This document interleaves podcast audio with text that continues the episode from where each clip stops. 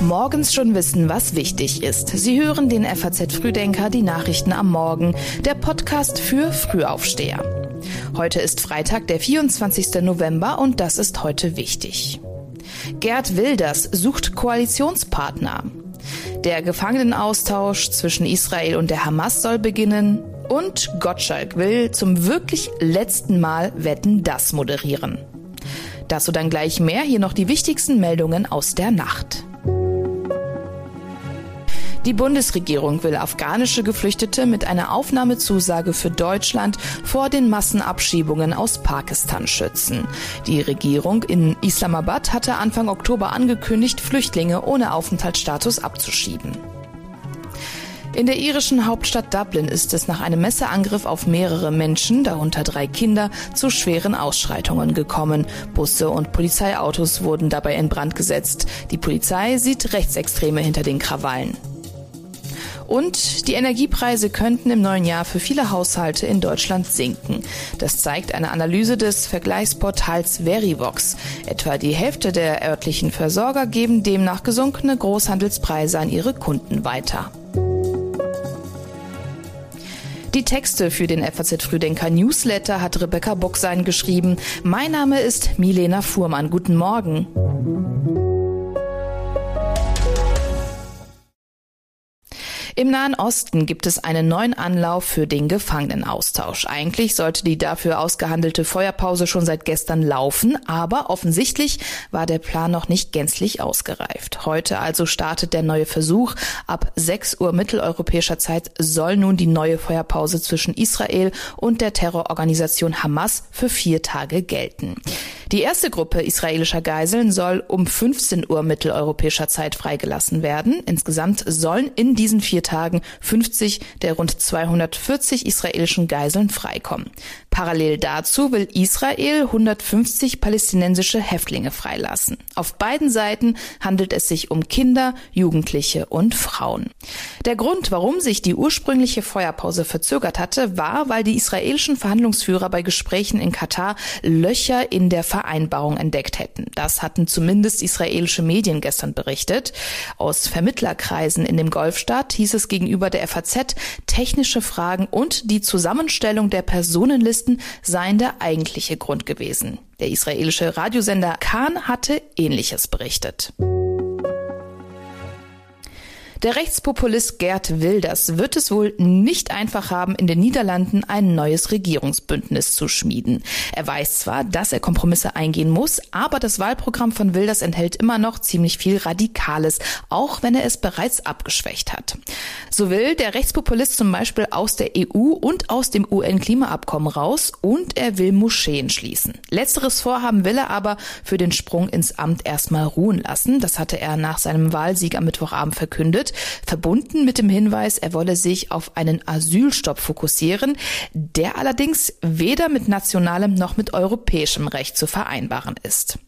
Rechnerisch wäre in den Niederlanden ein Rechtsbündnis möglich. Die PVV, die rechtsliberale VVD des noch amtierenden Ministerpräsidenten Mark Rutte und der neue Gesellschaftsvertrag des früheren Christdemokraten Peter Omsicht kommen zusammen auf 81 der insgesamt 150 Sitze. Problem ist nur, dass die VVD-Spitzenkandidatin Dilan Ježelgös es ausgeschlossen hatte, in ein Kabinett unter Wilders einzutreten. Und Omzicht ist sogar einen Schritt weitergegangen und hatte eine Koalition komplett abgelehnt.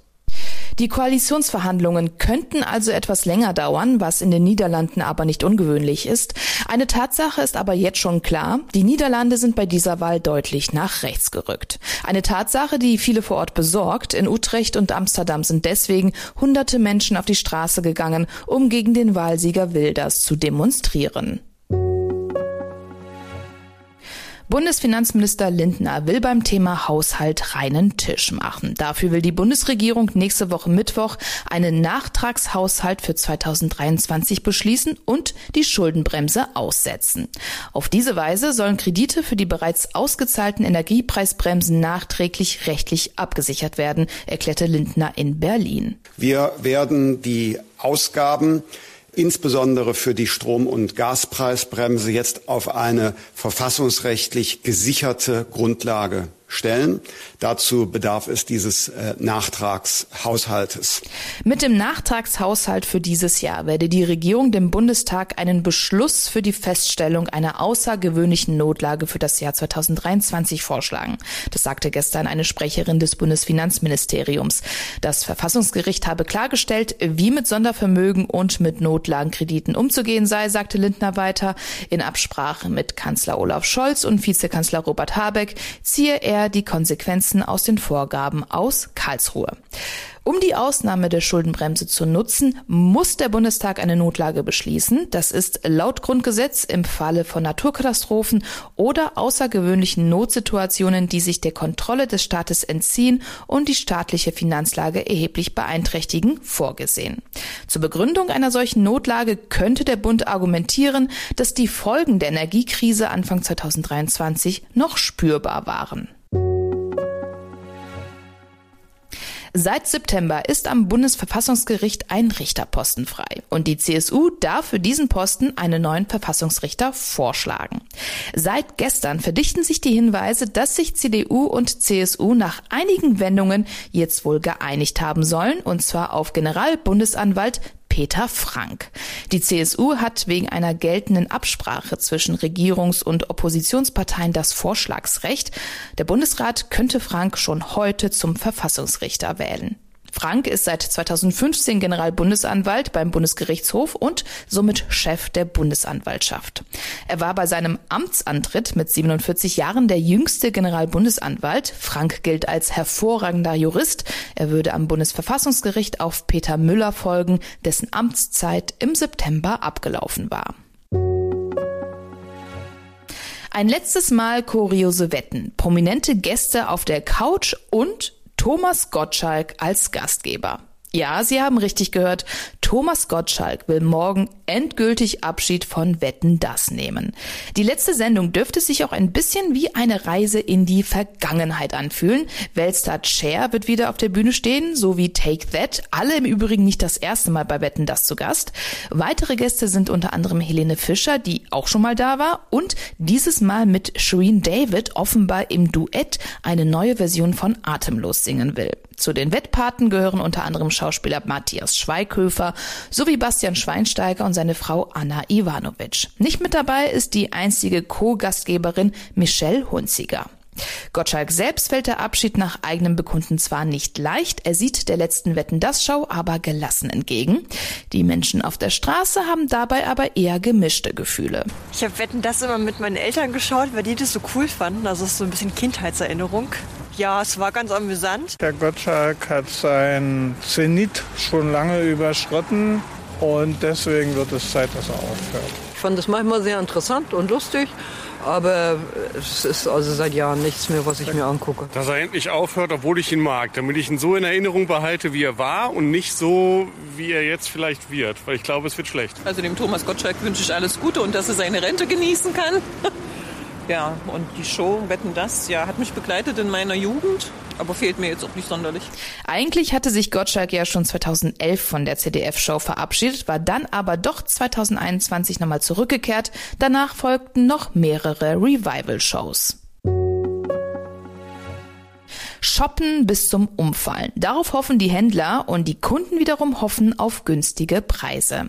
Es ist Black Friday. Einen Tag nach dem amerikanischen Nationalfeiertag Thanksgiving lockt der Handel in den Fußgängerzonen und online wieder mit kräftigen Rabatten. So zumindest das Versprechen. Und laut einer Umfrage unter 1000 Menschen in Deutschland planen in diesem Jahr mehr als 60 Prozent heute auf Schnäppchenjagd zu gehen. Aber ist das wirklich so? Kann man am Black Friday wirklich günstiger shoppen als sonst? Ja, das sagt Yvonne Bachmann, Juristin beim Händlerbund, aber man sollte trotzdem vorsichtig sein. Also ganz klar, der Black Friday ist generell natürlich geeignet, Produkte, insbesondere die Weihnachtsgeschenke, günstiger als sonst zu kaufen. Das, da da gibt es überhaupt keine Frage. Das ist schon so. Aber man sollte sich bewusst sein, dass niemand etwas zu verschenken hat. Und äh, man sollte also auch als Verbraucher oder als Käufer nicht blind auf jegliche Prozentzeichen oder blinkende Banner oder Werbeclaims hereinfallen.